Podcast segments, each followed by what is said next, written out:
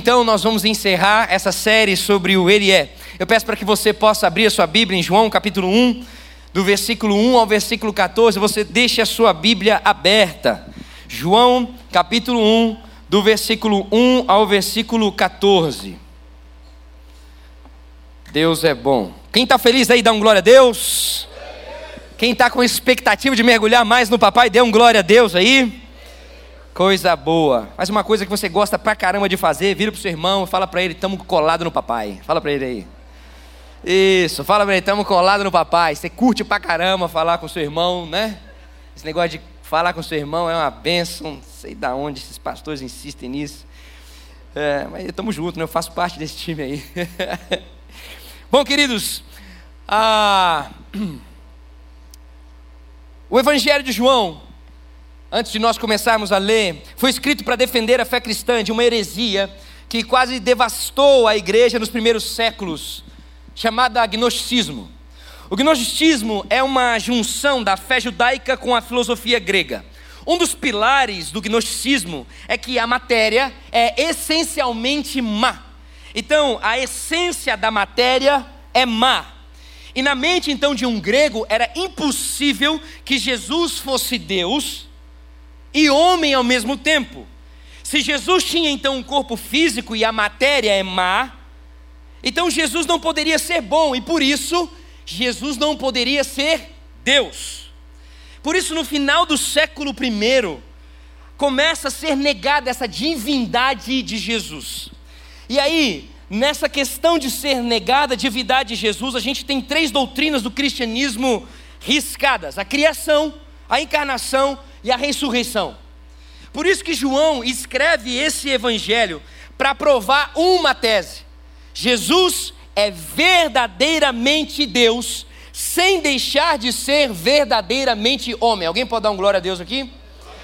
Então, João escreve essa tese sobre Jesus sendo Deus e vai continuar explicando durante todo o seu livro, mas Jesus não deixou de ser Deus ao encarnar como homem. Jesus é Deus. Diga comigo, Jesus é Deus. Mais uma vez, Jesus é Deus. Então, para dar essa resposta que Jesus é Deus, João começa apresentando Jesus desta forma. Leia comigo versículo 1. No princípio era o Verbo, e o Verbo estava com Deus, e o Verbo era Deus. Presta atenção na paulada já ele estava no princípio com Deus. Todas as coisas foram feitas por intermédio dele, e sem ele, nada do que foi feito se fez. A vida estava nele, e a vida era a luz dos homens. A luz resplandece nas trevas, e as trevas não prevalecem contra ela.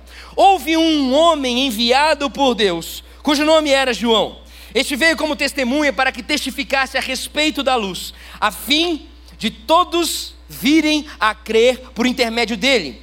Ele, escute bem isso, ele, João, não era luz, mas veio para que testificasse da luz, a saber, a verdadeira luz que vinda ao mundo ilumina a todo o homem. O Verbo estava no mundo, o mundo foi feito por intermédio dele, mas o mundo não o conheceu. Veio para o que era seu, e os seus não o receberam. Mas a todos quanto o receberam, deu-lhes o poder de serem feitos filhos de Deus, a saber, aos que creem no seu nome, os quais não nasceram do sangue, nem da vontade da carne, nem da vontade do homem, mas de Deus. E o Verbo se fez carne e habitou entre nós, cheio de graça e de verdade, e vimos a sua glória, glória como do unigênito do Pai. Senhor, muito obrigado porque estamos diante da tua palavra, e a tua palavra é a verdade que liberta. Quanto mais, Senhor, nós somos dirigidos pela tua palavra, por meio do teu Espírito Santo, mais nós somos livres de nós mesmos, Senhor, e mais nós vivemos aquilo que o Senhor tem desejado que nós vivamos, Pai. Senhor, em nome de Jesus, continua tendo a nossa mente, o nosso coração cativo a tua presença aqui neste lugar. Continua, Senhor, fazendo-nos mergulhar, Senhor, nessa noite em tua presença e não somente desfrutarmos disso, mas apontarmos para isso, Senhor, ao sair daqui e também enquanto estiver aqui, ao anunciarmos isso, Senhor, com todo o anseio do nosso coração. Pai, envolve-nos, liberta-nos, transforma-nos, para que nós venhamos a obedecer a tua vontade perfeita, Senhor, em nós e através de nós. Em nome de Jesus, amém e amém. Queridos, eu quero pedir aqui a sua paciência. Certamente você ah, é acostumado que eu, eu falo rápido e aí então a gente até acaba um pouco rápido aqui o um momento de palavra. Mas hoje eu quero pedir a paciência sua, porque quem sabe hoje a gente vai se estender um pouco mais. É o encerramento da série e eu, eu tenho coisas aqui que pulsionaram o meu coração pelo Espírito Santo para compartilhar com cada um de vocês. Então, com muita paciência, por favor, fique junto aqui e a gente continue meditando intensamente na palavra do Senhor, tá bom? Bom, então vamos lá. O que então João começa a dizer: no princípio era o Verbo, presta atenção, o verbo ser neste versículo não está no pretérito perfeito, mas está no imperfeito. O que significa isso? Que quando tudo teve princípio, o verbo já estava. Escute isso. Olha como, olha como João já começa a explicar sobre Jesus Cristo. Se ele estava antes de tudo, significa que Jesus é eterno. E a eternidade é um atributo de quem, queridos? De Deus. Jesus é Deus.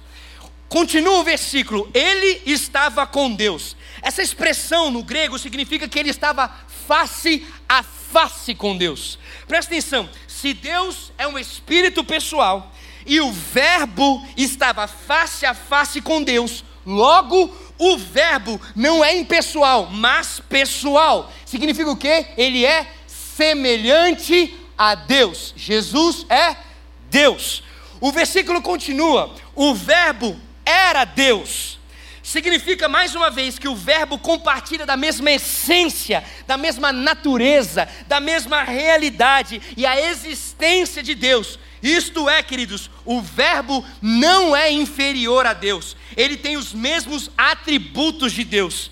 E aí, por fim, esse versículo diz: Ele estava no princípio com Deus. Este verbo que nós estamos falando, Jesus, estava na criação de todas as coisas. Quando o céu e a terra foram criados, nosso redentor, Jesus Cristo, estava lá, não passivamente, mas ativamente. O próximo versículo testifica isso para mim e para você. Ele diz: Todas as coisas se fizeram por intermédio dele, e sem ele nada do que foi feito se fez. Jesus é Deus. Jesus é Deus. O que que essa breve esse esse breve pensar sobre isso que João expõe para nós permite a gente pensar. Eu quero, eu quero aqui analisar quatro coisas de forma breve. A primeira conclusão que a gente tem depois de uma declaração de João, dessa é que a matéria não é eterna, como alguns gregos pensavam e como hoje ainda muitos pensam. Este mundo, ele é feito de matéria e de energia, ok? Então, a matéria e a energia, presta atenção, não criam a si mesmos. Este mundo, presta atenção, ele é governado por leis. E as leis, elas não são criadas por elas mesmas, elas são estabelecidas por. Por isso, alguém fora da matéria, independente da matéria, criou as leis para governar o mundo. E quem criou é o nosso glorioso redentor, Jesus Cristo. A segunda coisa que é interessante nós pensarmos é que este mundo não veio à existência por uma geração espontânea. Entende o que eu quero dizer? Este mundo não gerou a si mesmo. O que é possível a gente pensar sobre o que João diz é que esse mundo não veio à existência por uma iniciativa própria. Ele foi criado e criado pelo Redentor, pois o texto diz: todas, escute, todas as coisas foram criadas por intermédio dele, e sem ele nada do que foi feito se fez. Este mundo não conseguiu se desenvolver sozinho. Esse mundo teve um Criador e aquele que colocou as leis para que ele continuasse a se desenvolver. A terceira coisa que nós podemos pensar acerca de uma declaração simples de João, aleluia, é que este mundo não é fruto de uma mega explosão. A teoria do Big Bang não tem apoio da verdade. Sabe por quê, queridos? Porque o caos não produz o cosmos. A desordem, que eu estou querendo dizer, não produz ordem.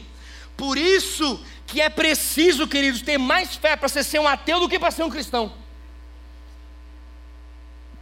Todas as coisas foram feitas por intermédio dele, sem ele nada do que foi feito se fez. Queridos, não foi um acaso ou uma explosão que deixou a lua no lugar que ela está, o sol no lugar que ela está, as estrelas no lugar que ela está, a terra com condições de ser, a, ser habitada. Não foi uma explosão que colocou a terra num lugar onde, longe demais do sol, do jeito que ela está, para que ela continuasse a ser equilibrada com calor e frio, porque um pouquinho mais longe do sol ia ser gelado, não existia vida, um pouquinho mais perto do sol não existia nenhum negócio que ia fumegar. Entende? O acaso não consegue estabelecer ordem, porque o acaso não tem princípios. Querido, o que cada sábado nós estamos aqui querendo pulverizar a todos nós aqui, é quão grande é o nosso redentor, quão digno de glória e honra é o nosso Jesus. O que nós estamos meditando aqui, cada é sobre essa grandeza de que Ele é. Ele se revelou na Bíblia, queridos, presta atenção, ele se revelou na Bíblia através de Isaías, dizendo, querido, presta atenção nisso, ele se revelou na palavra através de Isaías, dizendo que tem as águas na concha da sua mão. Velho, pega esse papai. Pega esse Jesus, irmão. É, é um texto messiânico, está falando sobre Jesus. Pensa comigo aqui. O Pacífico, o Atlântico, o Índico, o Mediterrâneo. Pensa nessa galera junta. Tenta realizar alguma coisa que cutuque essas águas com a sua mão o seu glorioso redentor mede todas as águas na concha da sua mão. O seu glorioso redentor espalha as estrelas do firmamento e chama elas pelo nome. O seu glorioso redentor olha para as grandes nações e potências econômicas e, e considera todas elas como um pingo num balde, como menos que nada. Esse é o seu glorioso redentor. O seu glorioso redentor criou tudo isso. Ele é maior que tudo isso. Não há um centímetro nesse universo que você possa dizer: é meu, fui eu que criei, eu sou o dono, eu sou o Senhor. Porque todas as coisas foram feitas por intermédio dele e sem ele nada do que foi feito se fez.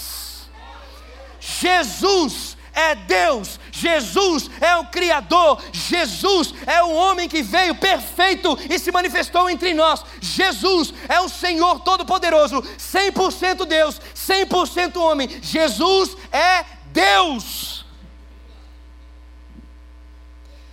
E, eu, e aqui eu já poderia até concluir a resposta. A gente já entendeu já a resposta que João trouxe para esse povo que não conseguia acreditar sobre um Jesus Deus. Mas na boa, queridos, isso aqui me cutucou, velho. Falou do meu Jesus, cara. E aí eu quero pedir licença para você, porque falar do meu Jesus é falar da minha loucura. E aí eu vou continuar falando do, da grandeza do meu Jesus, porque continua os versículos falando dessa grandeza do meu Jesus. No versículo 4, João fala: a vida estava nele, e a vida era a luz dos homens. No versículo 5, a luz resplandece nas trevas e as trevas não prevaleceram contra ela. Ei, querido, presta atenção. Jesus é a luz que ilumina todo o homem. Isso significa o que, querido? Que quando Jesus chega, a ignorância vaza. Quando Jesus chega, a incredulidade vaza, a idolatria vaza, a feitiçaria vaza, os vícios vazam, a escuridão moral vaza, tudo tem que ir embora. Jesus prevalece sobre as trevas, não há vida que Jesus não restaure. Jesus é o Deus Todo-Poderoso que sara, cura, liberta e transforma. João escreveu este evangelho para provar uma tese, meus queridos. Jesus é verdadeiramente Deus. E como que João provou isso? De duas maneiras. Jesus é Deus, porque tem os mesmos atributos de Deus, eterno, pessoal, divino, autoexistente, e porque Jesus realiza as mesmas obras de Deus, criador e doador da vida. Agora, leia comigo aqui. Pula lá para o versículo 10, para não demorar muito. O Verbo estava no mundo. O mundo foi feito por intermédio dele, mas o mundo não o conheceu. Presta atenção. O Verbo estava no. Pode dizer, velho. O Verbo estava no. O. Diga aí. O. Foi feito por intermédio dele, mas o. Não conheceu. Querido, aí a gente vai analisar, a gente vai estudar. No versículo 10, então, aparece três vezes essa palavra mundo. E aí no original, essa palavra significa realmente cosmos. Só que é o seguinte, é a mesma palavra. Só que, cada vez que ela aparece, tem um significado diferente. O verbo estava no mundo, o sentido aqui é geográfico. O mundo, agora o sentido é físico e material, foi feito por intermédio dele. Mas o mundo, e agora é das pessoas, não o conheceram. Vou repetir: o Verbo estava no mundo no sentido geográfico. O mundo físico e material foi feito por intermédio dele, mas o mundo das pessoas não o conheceram. E aí no versículo 11, João diz o seguinte: Ele veio para o que era seu e os seus não o receberam. Queridos, pensa aqui comigo. Quem são os seus que João está dizendo aqui? Os judeus, o povo da aliança, o povo da promessa. Espera aí, mas não receberam por quê? Por falta de luz? Por falta de olhos. Eles não receberam por quê?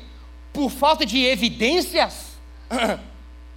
Por falta de fé não receberam por falta de olhos e por falta de fé.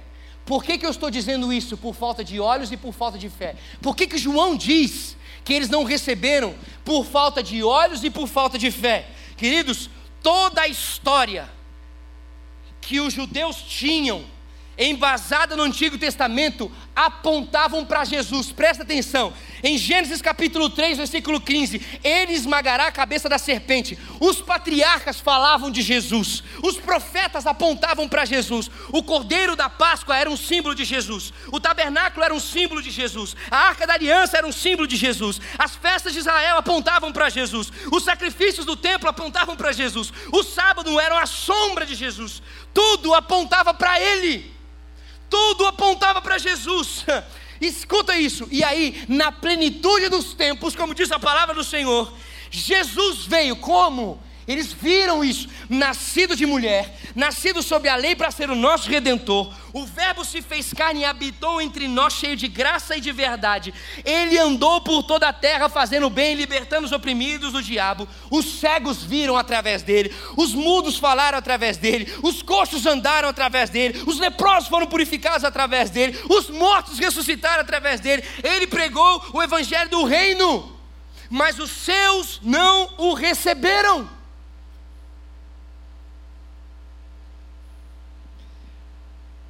Queridos, uma das maiores dores do coração é ver aquilo que eu vi em Israel. Você chega lá e hoje eles ainda estão esperando um Messias que já veio.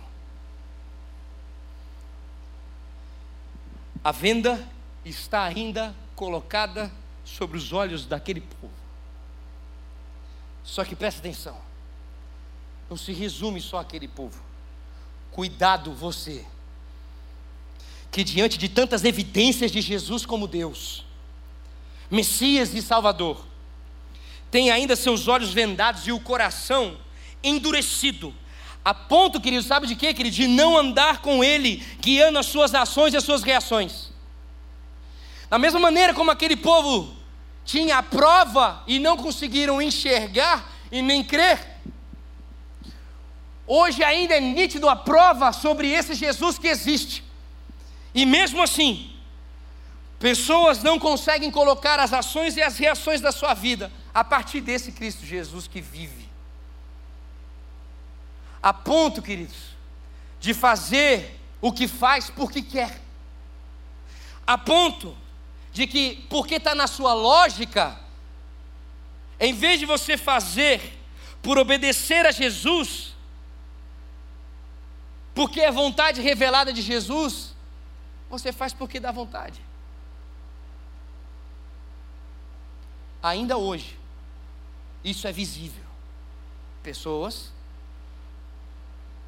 que já ouviram, que já entenderam, que já viram, não colocando a sua vida entregue a Cristo Jesus e vivendo a partir da vontade dela. Namora como quer, casa como quer, trabalha como quer, vai na igreja como quer, lê a Bíblia como quer, vive como quer.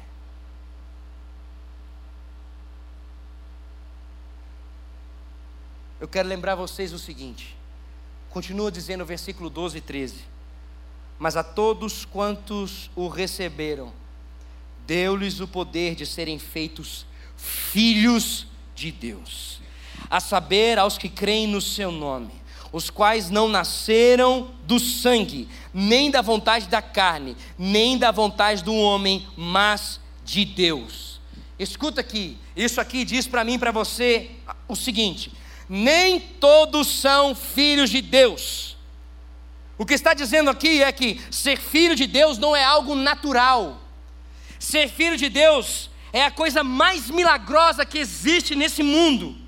Escuta aqui, o versículo diz: os quais não nasceram de sangue. Ah, pastor, eu sou cristão porque meu pai é cristão.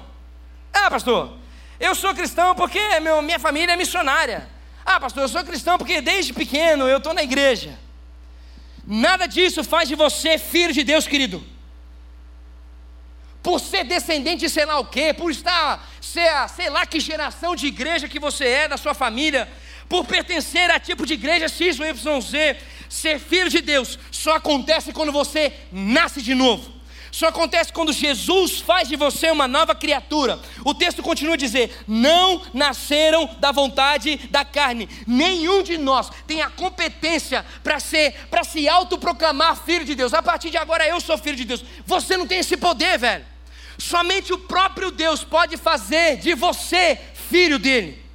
E a única condição que esse Deus exige é você receber e viver como Jesus Cristo sendo o Senhor da sua vida, como Jesus Cristo sendo a motivação para você viver tudo o que você faz na sua vida, para você caminhar, se desenvolver e viver tudo aquilo que você deseja a partir de Cristo Jesus.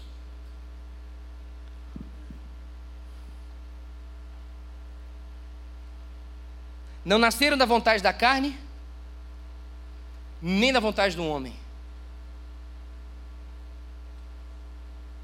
Presta atenção, nem profeta, nem apóstolo, nem pais da igreja, nem reformadores, nem avivalistas, nem pastores, nem papa, nem qualquer concílio de igreja tem o poder de dizer para você: seja filho de Deus.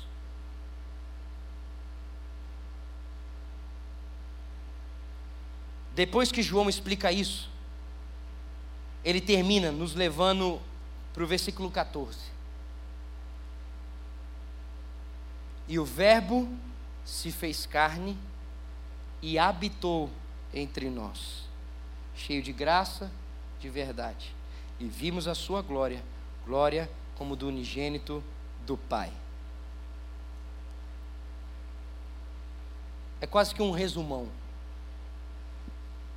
E o Verbo se fez carne. Que verbo?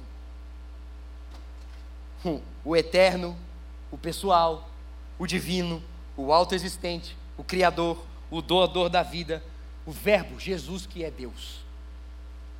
Que Deus? Como assim? Que Deus é esse? Que Deus é esse Verbo? O único, infinito, imutável, onipotente, onipresente, onisciente, transcendente, soberano, maior que tudo o que criou. Esse, esse se fez carne. Esse Verbo, Deus, se fez carne. Paulo diz: esse verbo esvaziou-se a si mesmo. Isto é, ele não foi esvaziado, ele se esvaziou. Lembra do que ele disse em Filipenses capítulo 2, versículo 6? São dois versículos, ele diz assim: ó, pois ele, Jesus, subsistindo em forma de Deus, não julgou como usurpação o ser igual a Deus. Antes, a si mesmo se esvaziou, assumindo forma de servo, tornando-se em semelhança de homens e reconhecido como figura humana. Jesus, o Deus, se esvaziou e se tornou uma figura humana. Toma gnosticismo.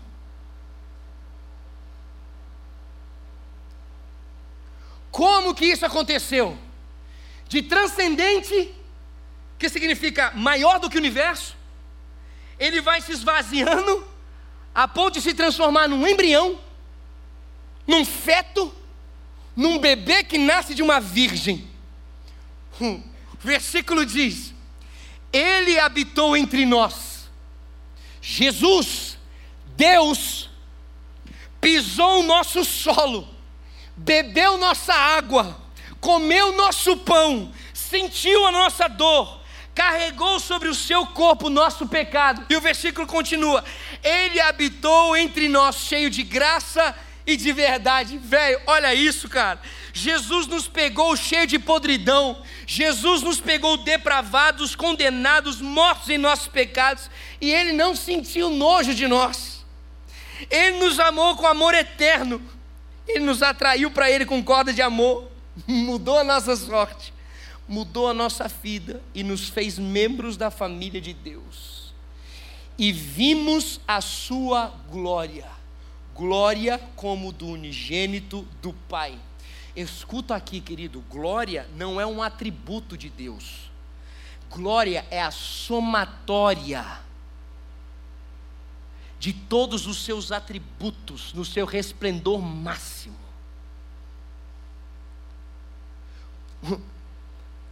Olha que louco isso. Quando Deus manda um profeta no Antigo Testamento, eles apontam para um ou para outro atributo de Deus. Isaías apontou a santidade dele. Amós apontou a justiça dele. Oséias apontou a misericórdia dele.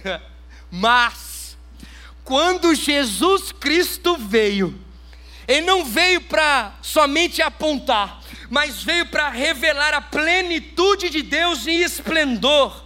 Por isso que ele diz: quem vê a mim, vê ao Pai, porque Ele é a exata expressão de Deus. Jesus é a exata expressão de Deus. Nele habitou corporalmente toda a plenitude da divindade de Deus. Alguém pode dizer um glória a Deus aqui, velho?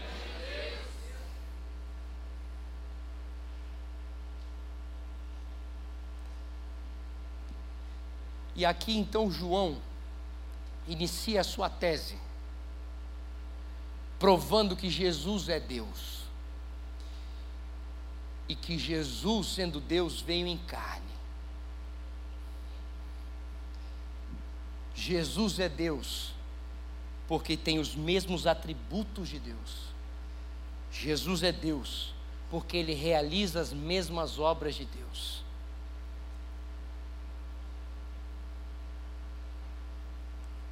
Fique em pé no seu lugar, porque nós vamos orar. Mas eu preciso falar mais algumas coisas.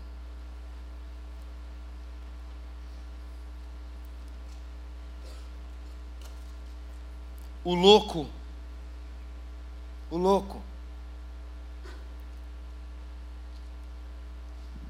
é que ao longo desse evangelho de João, velho, Ministério de Louvor, pode subir todo. Cara, ao longo do Evangelho de João, Todos os capítulos de João seguem a mesma linha de raciocínio que a gente leu até aqui. O que que João vai fazer para provar que Jesus é Deus? Ele selecionou sete milagres e realizou. Isso está em todo o Evangelho. Presta atenção. Capítulo 2, Jesus transforma água em vinho. Capítulo 4, Jesus curou o filho do oficial. Capítulo 5, Jesus curou o paralítico no tanque de Betesda. Capítulo 6, Jesus multiplicou pães e peixes. Capítulo 6, Jesus andou sobre o mar. Capítulo 9, Jesus curou o cego de nascença. Capítulo 11, Jesus ressuscitou Lázaro. Escuta aqui: se Jesus faz as mesmas obras de Deus, logo Jesus é.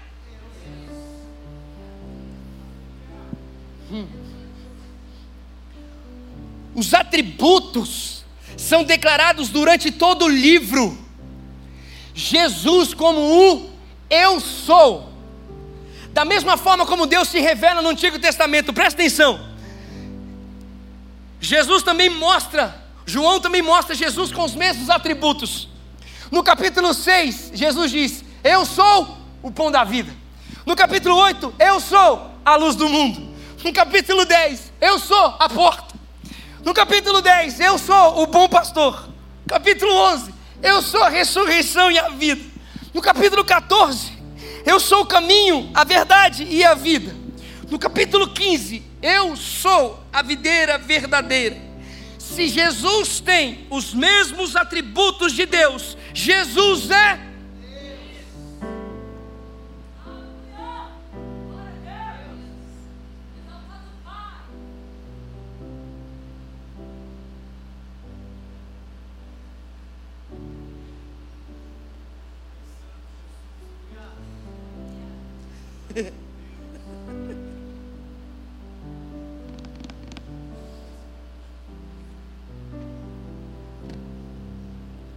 E aí, cara?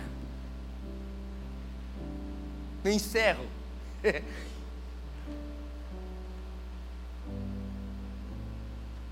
Com algo que chama a nossa atenção quando a gente estuda isso. É que das sete declarações sobre quem Ele é, uma delas, Jesus reparte com a igreja. Presta atenção, no capítulo 8, versículo 2 de João, Jesus diz: Eu sou a luz do mundo. Mas em Mateus capítulo 5, versículo 14, o que, que ele diz para os seus discípulos? Vós sois a luz do mundo. Em nenhum lugar, presta atenção nisso, em nenhum lugar da Bíblia, Jesus diz para a igreja que ela é o pão. Jesus diz para a igreja que a igreja é a ressurreição. Jesus diz que a igreja é a videira verdadeira, que a igreja é a ressurreição. E aí, mano? Como que a gente entende isso?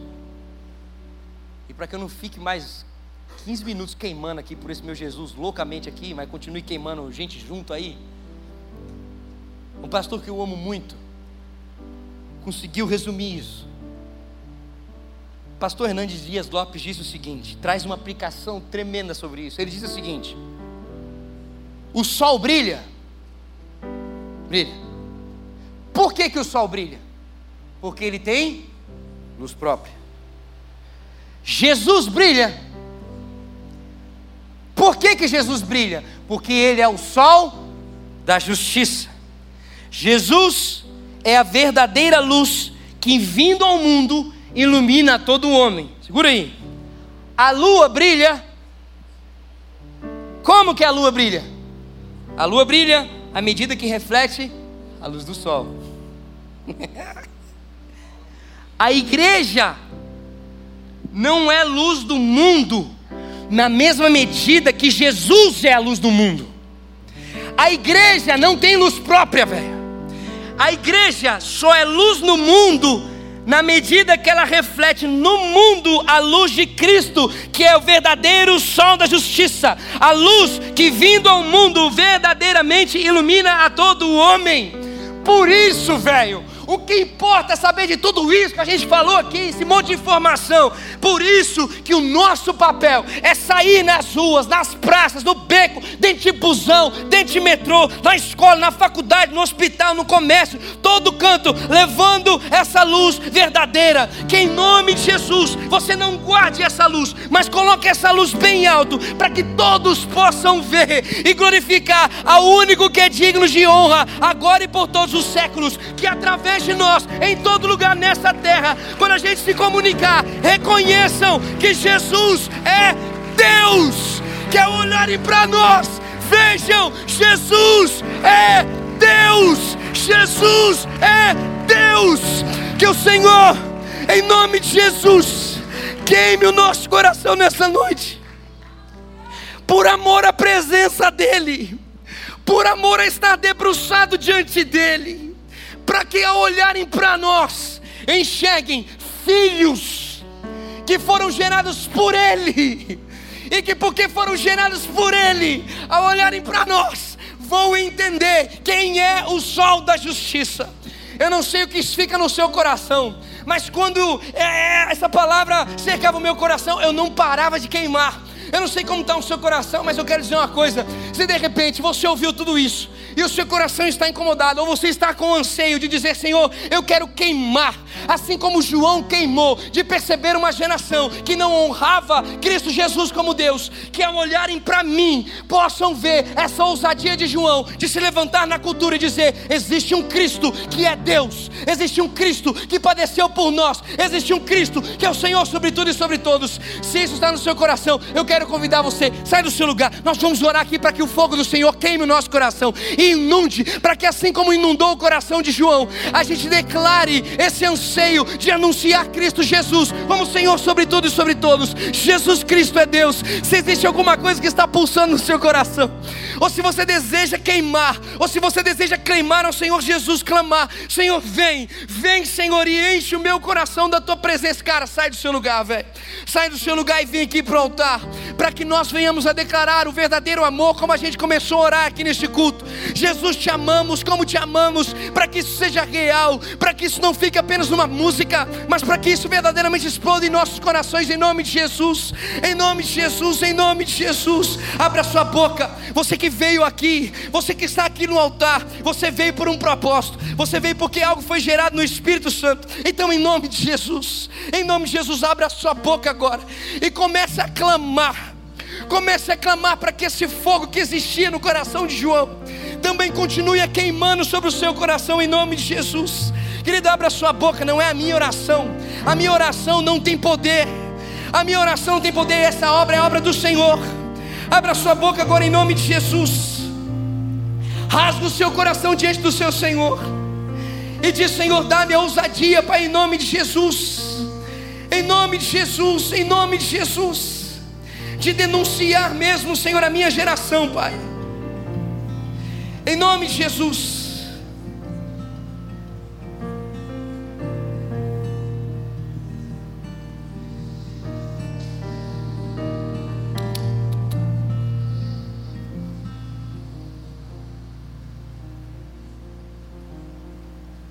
A terra passará, teu amor não mudará por sua graça, pedra angular. Voltou a respirar, que morto parecia estar. A escuridão não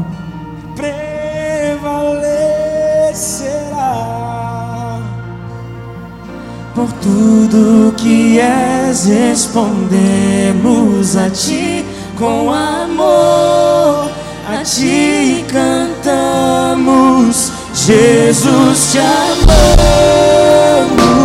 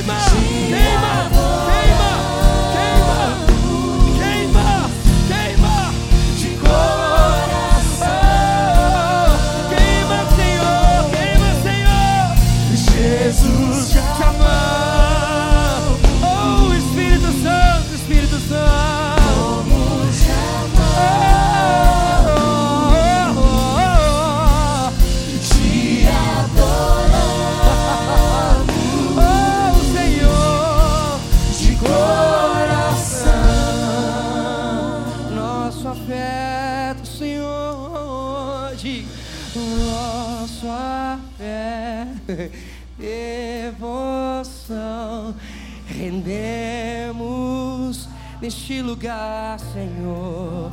Oh, nossa fé por tua palavra, por tua presença, por essa geração, pela cultura do céu neste lugar.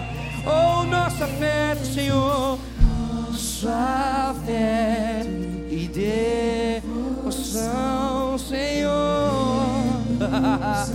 Oh, vamos negociar, meu Pai, nossa fé.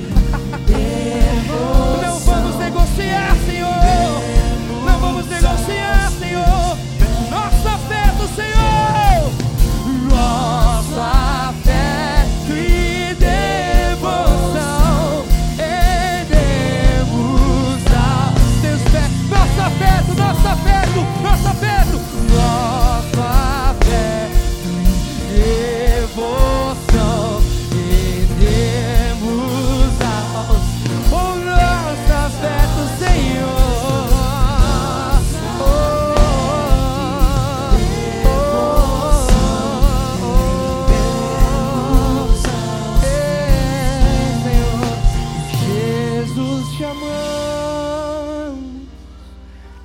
Gritar em todo lugar como te amamos.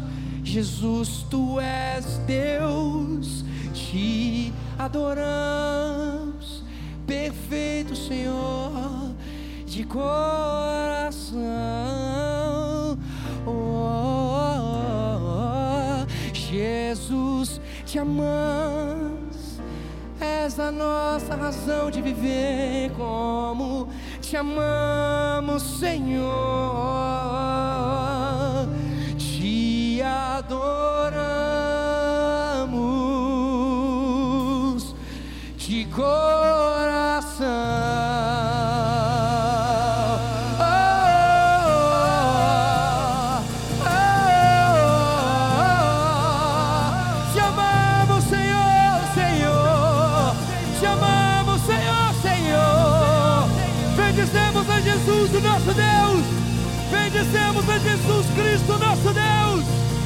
Aquele que veio em carne, habitou entre nós padeceu pelos nossos pecados, e ao terceiro dia ressurgiu, e vive para sempre, está sobre nós, e continua nos levando a sermos filhos, filhos de Deus.